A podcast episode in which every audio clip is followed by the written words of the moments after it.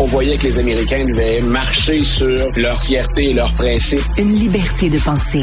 Mais il le fait d'une façon particulièrement grossière et maladroite. Une force internationale. Et même, on va plus loin. Luc la liberté.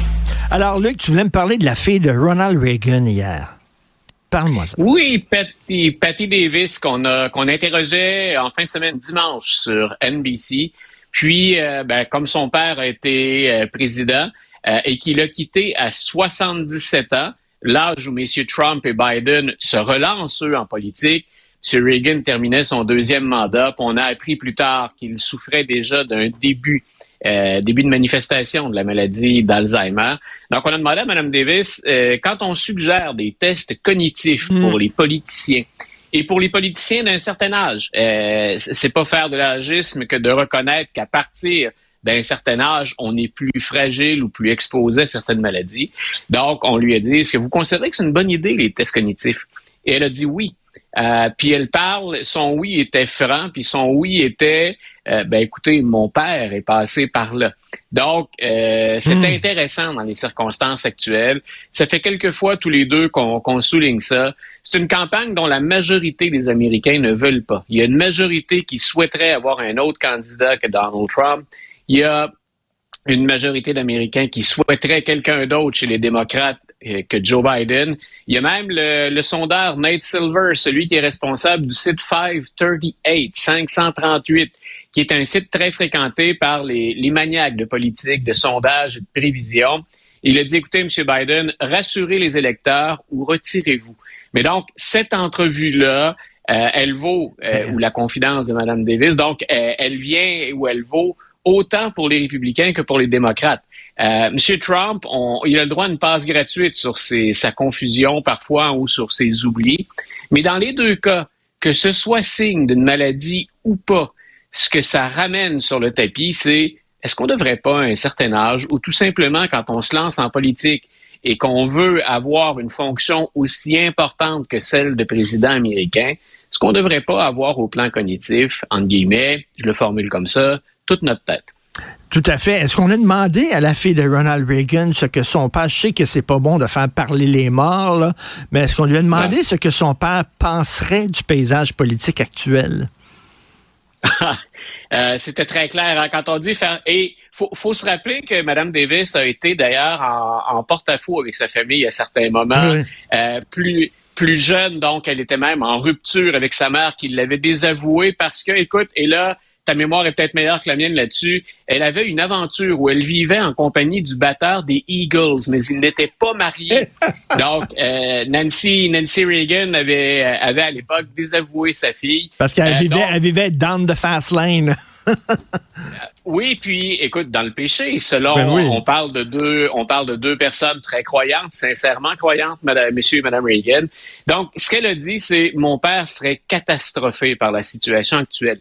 Elle a dit mon père pouvait être dur en politique, mais jamais euh, se livrait à des attaques personnelles. C'est-à-dire que pour lui, il y avait un seuil, il y avait un respect, il y avait une ligne à ne pas franchir. Et dit, elle dit, il serait vraiment découragé, catastrophé de voir le niveau d'échange de la politique actuelle. Rappelle-toi que Reagan, malgré son, malgré son bagage, malgré son histoire, on lui reprochait d'avoir ni plus ni moins en politique monnayé sa notoriété. C'est-à-dire que sans avoir joué dans des films qui se méritaient des candidatures aux Oscars, euh, il avait joué hein, à Hollywood, c'était un personnage, un poids lourd, mais on oublie souvent aussi qu'il était gouverneur de la Californie auparavant. Donc déjà à l'époque, on disait, est-ce que c'est pas peu de qualifications finalement pour occuper la Maison Blanche on est loin de ça aujourd'hui, surtout quand on parle de, Donald Trump. Mais pour répondre à ta question brièvement, M. Reagan serait catastrophé, selon sa fille. Est-ce que tu verrais Reagan au, sur le mont Rushmore? Est-ce qu'il y aurait sa place sur la fameuse montagne? Parce que là, on cherche un nouveau président à sculpter dans le flanc de cette montagne-là. Oui, écoute, on a interviewé 125 euh, spécialistes en politique américaine. Euh, eux, ils ont, eux, ils en sont pas là. Celui qui le voit apparaître sur le mont Rushmore, c'est Franklin Delano Roosevelt. Donc, euh, c'est lui qui, c'est lui qui le voit aux côtés finalement de son cousin Théodore est déjà sur euh, sur le mont Rushmore.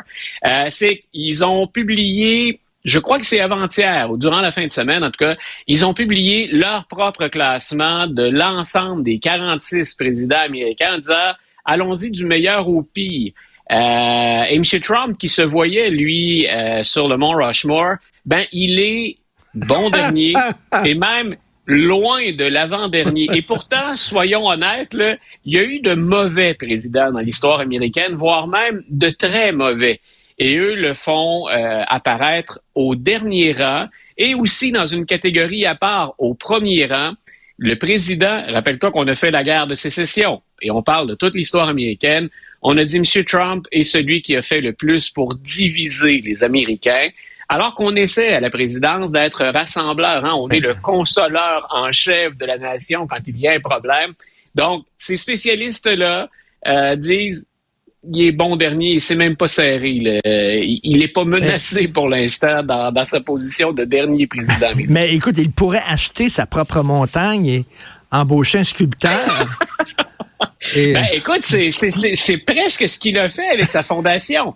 Rappelle-toi que la fameuse fondation Trump, qu'on a fini par démanteler parce qu'on a prouvé que c'était un racket en très mauvais français, que c'était une arnaque, euh, il s'était servi des sommes de la fondation pour se faire faire deux portraits grandeur nature de lui. Donc, quand on parle d'une fondation, quand on parle d'une fondation, donc on parle habituellement d'aider quelqu'un d'autre. Il semble que Trump soit son meilleur ami. Alors il s'est dit pourquoi pas regrouper les deux dans un portrait que ma fondation va payer. Et je répète pas mais deux portraits euh, pour lesquels il aurait utilisé ou détourné les fonds de sa propre fondation. Écoute, incroyable. N'oublie pas, il est encore temps de contribuer à la campagne de sociofinancement de Donald Trump pour, euh, pour le sortir de la misère, mon cher Luc. Écoute, c'est la période pour investir dans mes REER. Moi, je retire tout et je finance Trump. Donc.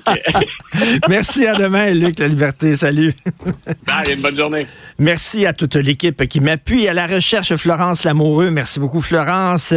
Euh, Marianne Bessette à la réalisation, la mise en nom de Jean-François Roy. On se parle au prochain épisode, 9h.